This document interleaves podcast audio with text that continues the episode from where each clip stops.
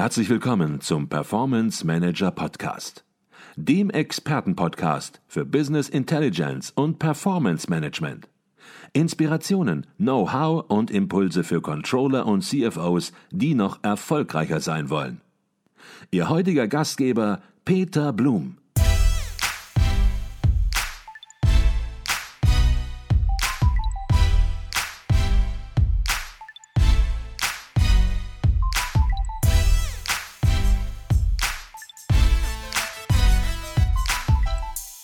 Die Konsequenz ihrer erfolglosen Suche war dann am Ende, und wir haben das jetzt schon mehrmals sozusagen herausgearbeitet, dass sie gesagt haben, Mensch, wir programmieren eine eigene Software, wir suchen uns dafür einen externen Programmierungspartner. Und na klar, ich meine, dann war natürlich für sie sofort sonnenklar, dass das ein umfangreiches Projekt wird. Und es ist wahrscheinlich auch gar nicht so einfach gewesen im Konzern, das erstmal zu vermitteln, weil niemand hat erwartet, dass nun aus dem Finanzbereich, aus dem Controlling alle mit der Idee zurückkommen, alles, was am Markt verfügbar ist, ist unbrauchbar. Wir werden jetzt sozusagen Softwareentwickler und bauen uns unsere eigene Business Intelligence Software. Wer hat den Start dieses Projektes im Konzern letztendlich entschieden? Ja, das war eine sehr interessante Phase im Projekt. Ähm, wie Sie gesagt haben, es ist nicht besonders üblich, dass man solche Software selbst entwickelt und dass der Anschluss aus, der, aus dem Finanzbereich kommt. Insofern gab es auch erstmal dann sicherlich, sagen wir, interne Diskussionen, ähm, wie man da weiter vorgeht. Wir haben festgestellt als Projektteam, dass es wirklich schade wäre, all das, was wir ermittelt haben und herausgefunden haben, dann wieder beiseite zu legen und durch ein Standardprodukt zu ersetzen. Ähm, insofern haben wir dann dafür gekämpft und hat auch ein bisschen Eskalation erfordert ähm, ähm, innerhalb der zentralen IT-Abteilung. Und letztendlich ähm, wurde es dann ähm, entschieden ähm, durch den Bereichsvorstand der zentralen IT-Abteilung, dass wir dann doch diesen Weg gehen dürfen. Und dann waren wir natürlich sehr erleichtert und haben dann Vollgas gegeben. Mhm. Eine Software zu implementieren ist eine Sache, eine Software selbst zu entwickeln ist natürlich eine ganz, ganz andere Sache. Und jetzt standen Sie natürlich vor ja, nochmal ganz neuen Herausforderungen, denn das haben Sie wahrscheinlich auch noch nie gemacht, eine Software in diesem Ausmaß selbst entwickelt aus dem Finanzbereich heraus. Und ja, es mussten Rollen verteilt werden im Projektteam. Es musste darüber nachgedacht werden, wer ist für was verantwortlich, wer steuert wen und wer nimmt was ab, wer setzt die Anforderungen und wer überprüft die Erfüllung. Wie waren die Rollen im Projektteam verteilt?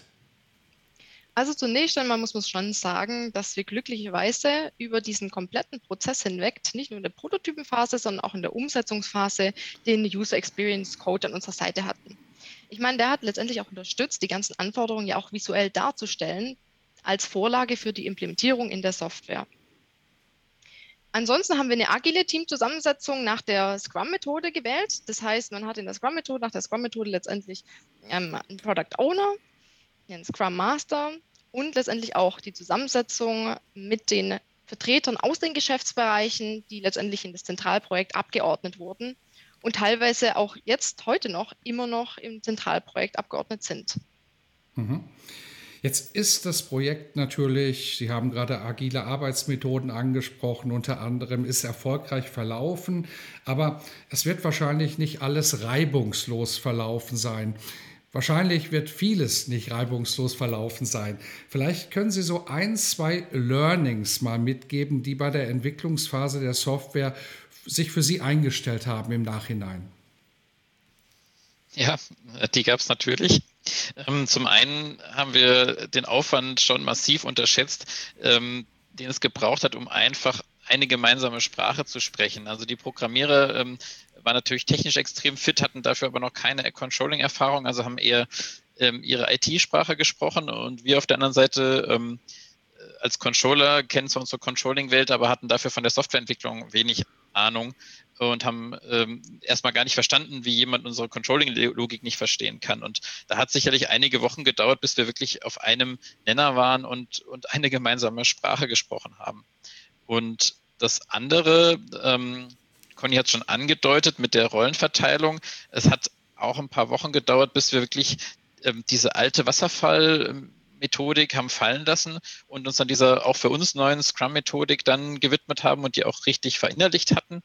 Ähm, unser externer Dienstleister, die Programmierer, die waren da schon weiter, die haben ihre Software schon nach dem agilen Konzept entwickelt und waren da schon extrem gut und geübt, haben uns auch gecoacht und geholfen.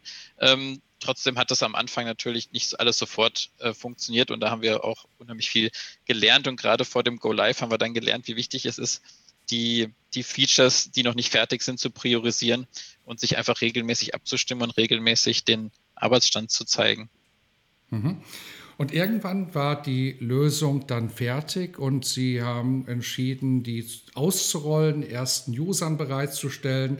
Und viele werden sich jetzt fragen, Mensch, reden die die ganze Zeit nur darüber, wie es vorher war und was so alles drumherum passiert ist? Oder sprechen wir auch noch mal über die Lösung, die entstanden ist, über MyMBA. Was ist genau entstanden und was ist letzten Endes das Besondere an dieser Softwarelösung, die Sie nun bei Robert Bosch im Einsatz haben?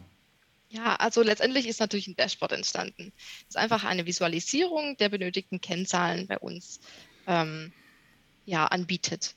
Ja, Sie haben es ja eingangs schon richtig erwähnt. Der MBR steht bei uns für den Monthly Business Report, zu Deutsch letztendlich der Monatsabschluss. Und ähm, ja, das ist das Dashboard letztendlich auch. Es stellt den äh, Monatsabschluss bei Bosch standardisiert über alle Geschäftsbereiche hinweg dar. Und das Besondere daran ist eben, dass es sehr nutzerfreundlich und intuitiv verständlich ist. Das haben wir vor allem durch unseren User Experience Ansatz erreicht. Und die bisherigen Monatsabschlusspräsentationen, die bei uns hauptsächlich im PowerPoint erfolgt sind, konnten durch diesen integrierten Präsentationsmodus im Dashboard auch komplett abgelöst werden. Wenn man nun so eine Software Nutzern bereitstellt, dann sind Nutzer zum Teil, sag ich mal, erstmal kritisch, zum Teil dann aber auch begeistert. Und wenn man begeisterte Nutzer hat, dann kommt auch ganz schnell natürlich das Gefühl auch, Mensch, was kann man sonst noch alles machen? Wie kann man eine Software weiterentwickeln? Und wenn man dann kein klares Bild hat, mit welcher Philosophie man an den Start gegangen ist, welche Philosophie hinter MyMBA eigentlich steckt, dann läuft man ganz schnell Gefahr, dass sich so ein Projekt dann über die Laufzeit sozusagen in alle Himmelsrichtungen möglicherweise zerfleddert und auflöst. Vielleicht deshalb noch mal ganz klar, was ist die Philosophie, die hinter MyMBA steckt?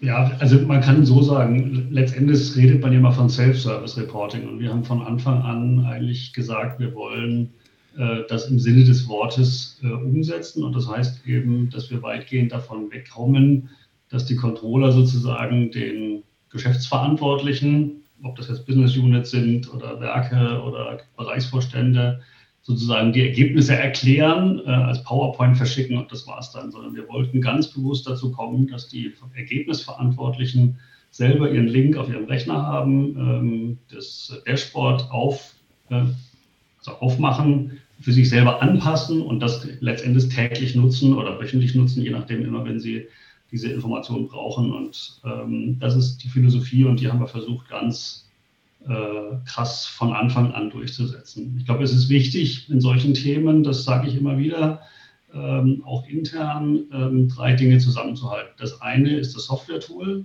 Das zweite ist der dazugehörige Geschäftsprozess oder möglicherweise auch mehrere Geschäftsprozesse. Und das dritte, dritte ist das Verhalten der Menschen im Unternehmen, also die Kultur ähm, im Sinne.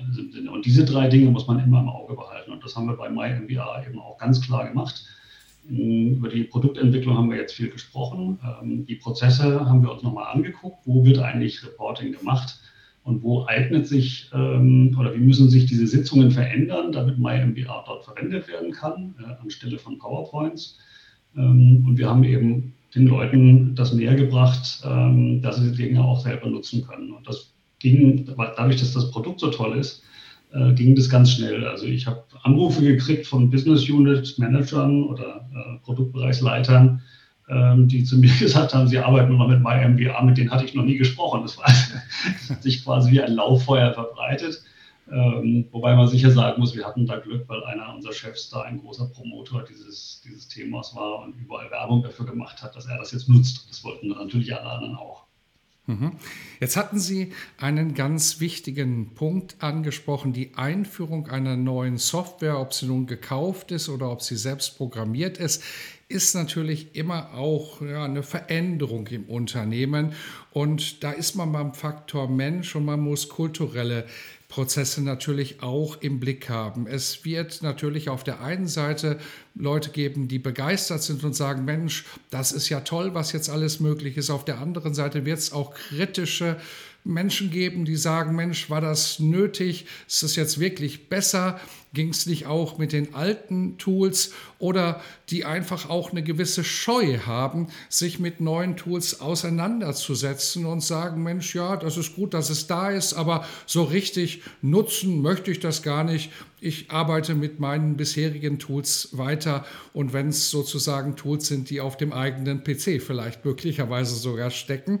Worauf haben Sie besonders geachtet, gerade bei diesem kulturellen Thema, bei dem Faktor Mensch und wie sind Ihre Erfahrungen heute im Nachhinein?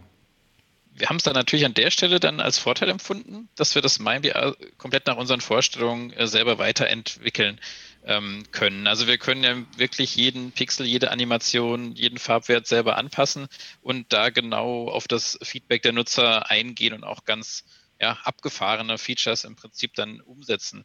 Ähm, wir haben da sehr viel positive Rückmeldungen bekommen.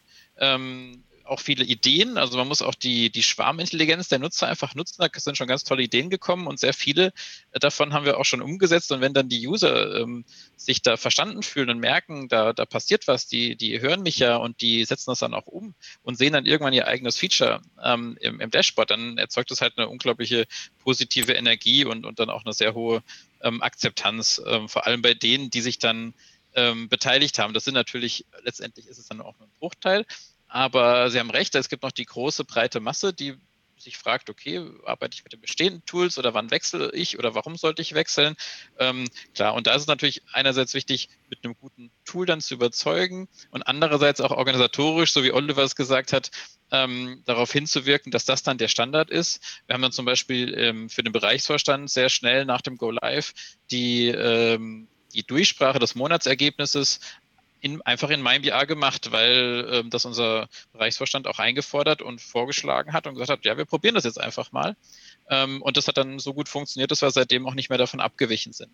Und das hat natürlich auch eine Abstrahlwirkung in den Rest der Organisation, ähm, dass, dass man sowas machen kann, dass das möglich ist. Und wenn das dann die Setzung ist, dass äh, eine Durchsprache ähm, im Dashboard stattfindet, dann ähm, machen da dann natürlich auch alle mit.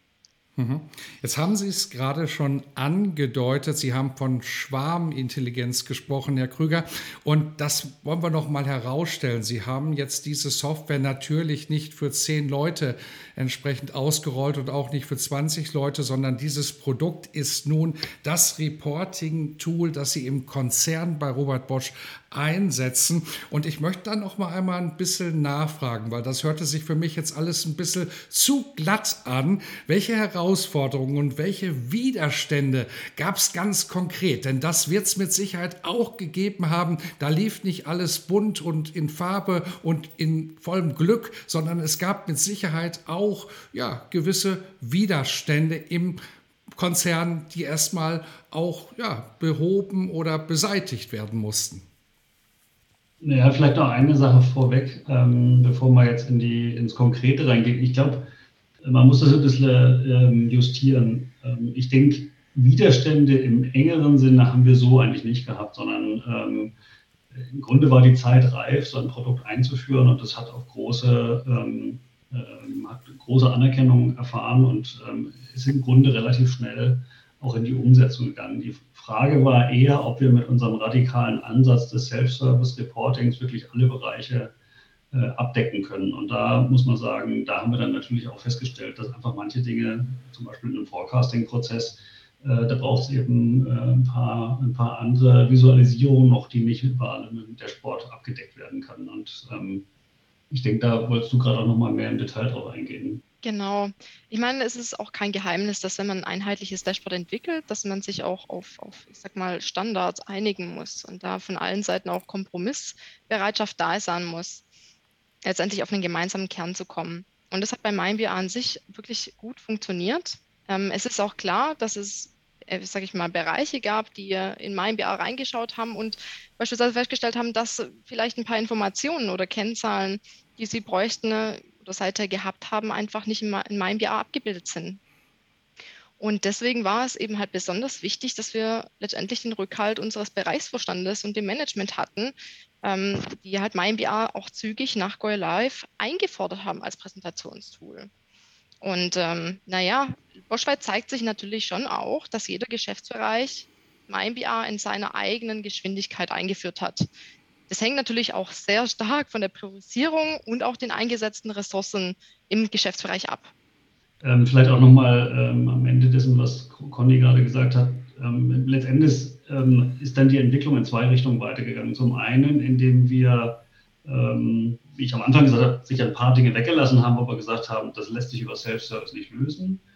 Ähm, wir haben dann an der Stelle, wo die User gesagt haben, da fehlt uns etwas, was wir bislang eben über PowerPoint abgedeckt haben, nachprogrammiert und eben auch die Möglichkeit gehabt, einfach nur PDFs einzubinden oder, oder andere Bilder ähm, das heißt, die Funktionalität von MyMBA erweitert. Das war also die eine Erweiterung. Und die zweite Erweiterung war, dass wir gesagt haben, äh, es gibt auch in anderen Bereichen, zum Beispiel in Werken, äh, den Bedarf, äh, so ein Tool zu nutzen und haben quasi auf die Plattform sozusagen ähm, abgewandelt und für andere Reporting-Ebenen sozusagen zur Verfügung gestellt oder für Projekte, die sagen, wir machen jetzt Schwerpunkt Logistikthemen oder sowas, wo diese Plattform immer wieder dient, um auch andere Kennzahlen in anderen Bereichen dort, ähm, dort auszurollen.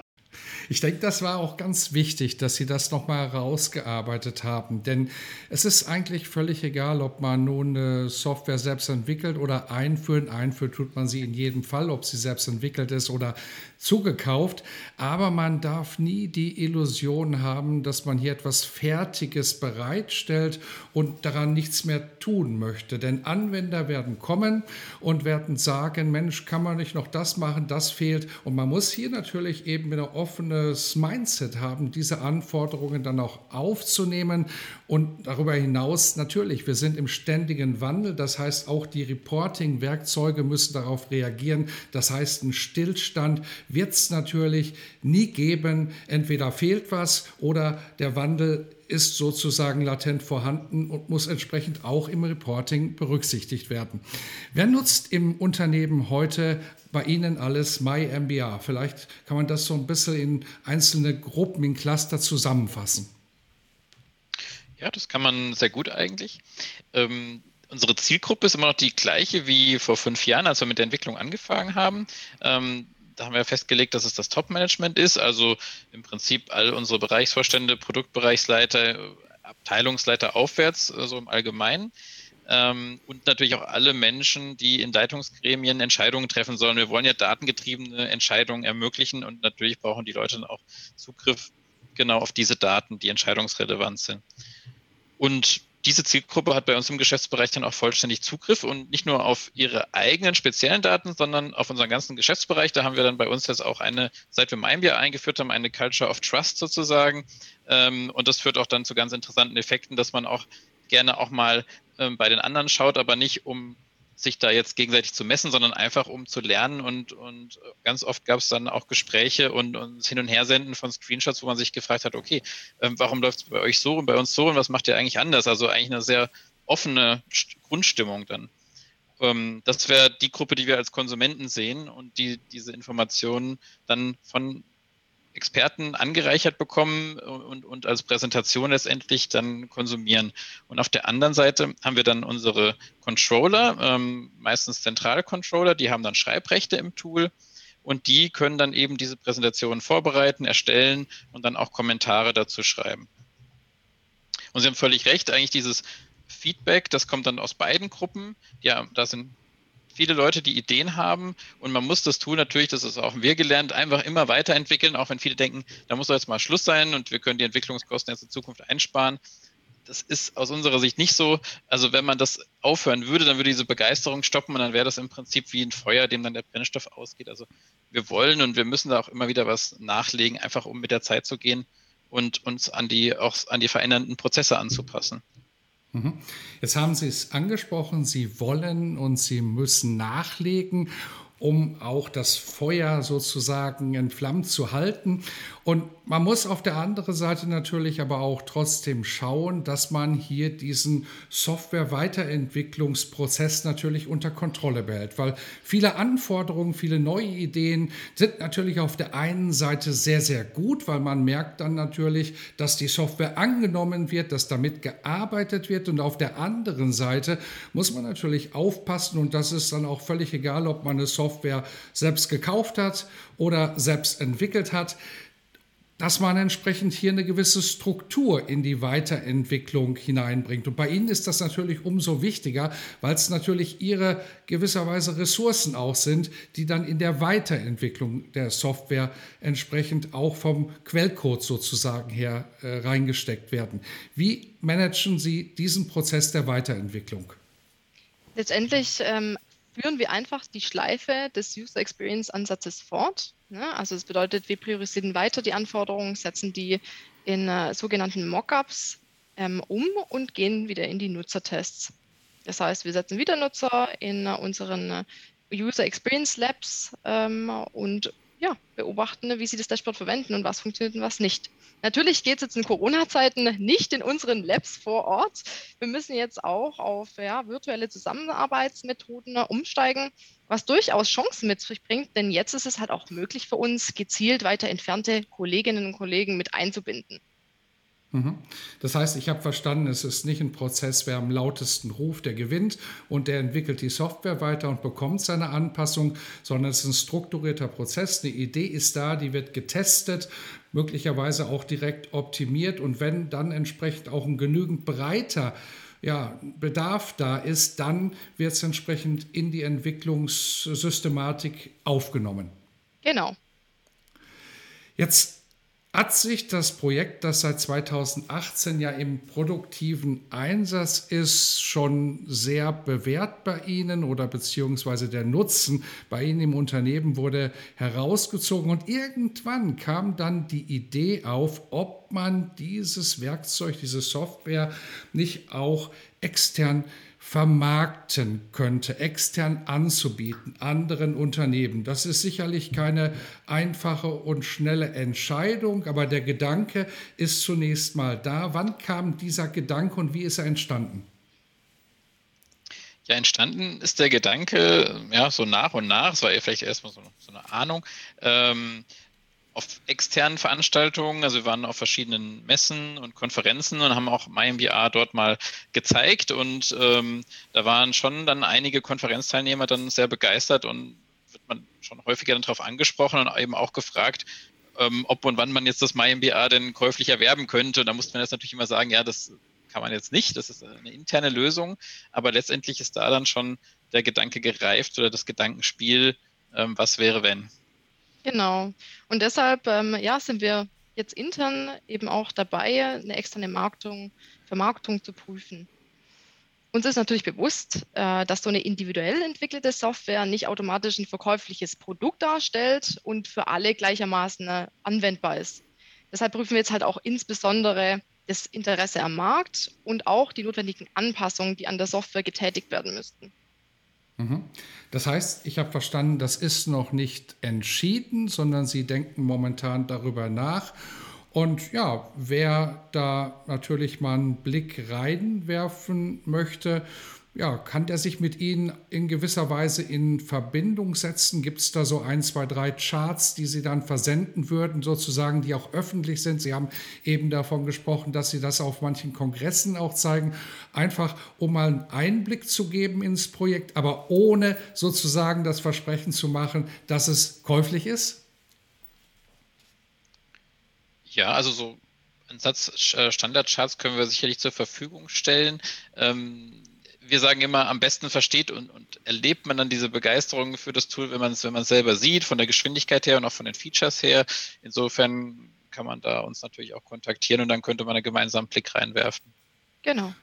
Und ich meine, ich hätte auch ein Video dazu gesehen, das Sie aufgenommen haben auf YouTube. Das erfüllt jetzt sicherlich nicht höchste Bosch Group Ansprüche, aber man kann, glaube ich, schon einen sehr, sehr guten Einblick in das Werkzeug auch miterleben. Und wer da reingucken möchte, der kann, glaube ich, das Video auf YouTube sehen, oder?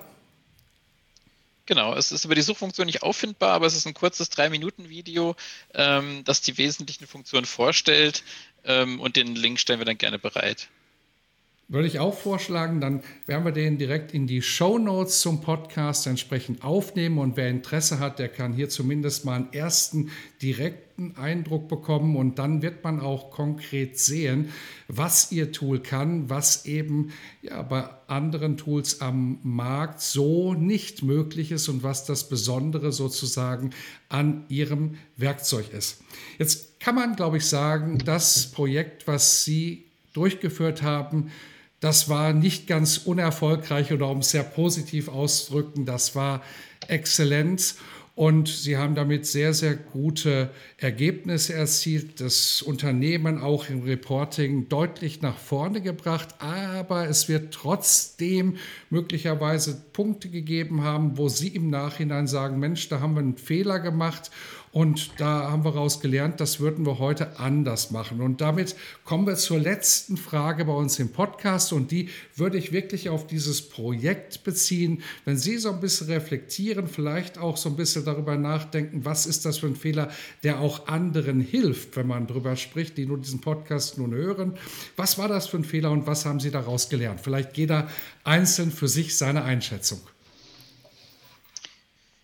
Gut, ich mache mal den Anfang. Ähm, ja, das war so mittendrin, als wir den Prototypen gerade fertig hatten und dann es an die Softwareentwicklung ging. Und da waren wir noch ähm, irgendwie in diesem alten Wasserfallmodell verhaftet. Da haben wir ein großes Lastenheft geschrieben, haben alle Funktionen wortreich beschrieben und haben das dann an unseren externen Dienstleister gegeben und äh, uns gedacht, naja, dann wird dann, das wird ja dann schon funktionieren. Und äh, da muss ich sagen, äh, das war schon ein Fehler, weil da haben wir einfach massiv Zeit verloren, weil am Ende vier, sechs Wochen später oder vielleicht auch acht Wochen später, wenn man sich dann die Ergebnisse angeschaut hat und weil wir eben noch nicht die gemeinsame Sprache gesprochen haben, ist was komplett anderes entwickelt worden, als wir uns vorgestellt hatten. Und ähm, das, das, hätten wir, wenn wir von Anfang an agil zusammengearbeitet hätten mit Dailies, mit Vorstellung der Arbeitsergebnisse etc., hätten wir da schon nochmal massiv Zeit ähm, sparen können und auch einfach viel schneller ein gemeinsames Verständnis herstellen können. Also das wäre so mein Lessons learned. Wunderbar. Frau Metzger, wollen Sie fortsetzen? Ich würde gern daran anknüpfen tatsächlich, denn es ist die eine Sache, intern bei Bosch agil zu arbeiten. Auf der anderen Seite ist es natürlich auch eine Zusammenarbeit mit dem externen Dienstleister. Und der war schon sehr agil unterwegs und hat schon agil gearbeitet. Nur es bringt auch nichts, wenn beide Seiten agil arbeiten, aber jeder in seinem eigenen Modus. Das heißt, da hatten wir einfach auch wiederum Reibungen, weil die zwei, ja, ich würde sagen, äh, die zwei Modi einfach nicht zusammengepasst haben. Und hätten wir unsere Sprints und Auslieferungszeitpunkte von Anfang an aufeinander abgestimmt, hätten wir auch diese Anfangsschwierigkeiten direkt vermeiden können. Mhm. Herr Seitz, Sie haben das Schlusswort. Was war Ihr Learning aus dem Projekt, Ihr Hauptlearning? Also mein Hauptlearning war ganz klar die Unterstützung ähm, oder zu, zu, lernen, wie wichtig eigentlich das ist, dass das Top-Management äh, das in der Umsetzung unterstützt. Und ähm, da hab, muss ich sagen, wäre meine Aufgabe eigentlich gewesen, mich aktiver darum zu kümmern. Ähm, und ich hatte einfach da das Glück, was man manchmal haben muss, weil mein Chef so begeistert war von dem Projekt, dass er gesagt hat, noch bevor ich groß darüber nachdenken konnte, ob ich da jetzt irgendein Top-Management einbinde, äh, dass er losgelaufen ist und gesagt, das gibt mir das her, das äh, nutze ich jetzt gleich sofort und zeigt es jedem und so weiter. Ähm, und erst im Nachhinein habe ich verstanden, was, ähm, was das eigentlich ausgelöst hat und wie sehr eigentlich Leute sich dann im Kielwasser sozusagen gefunden haben und gesagt haben, aha, äh, der Hans Hoffmann nutzt das, ich muss das jetzt auch machen. Ähm, und das kann ich auch jedem nur empfehlen, da von Anfang an äh, sich jemand zu suchen, der sozusagen als Koalitionär im Top-Management dort mitmacht und das Ganze unterstützt. Ich glaube, da steckt ganz viel drin, nämlich von beiden Seiten. Auf der einen Seite, dass man sich, wie Sie es gesagt haben, im Top-Management jemanden sucht. Auf der anderen Seite, dass das Top-Management sich auch dafür verantwortlich fühlt, denn das Werkzeug ist ein Werkzeug zur Unternehmenssteuerung und das Top-Management muss daran ein Interesse haben, dass entsprechend im Unternehmen gut gesteuert werden kann, dass jeder Manager gut steuern kann.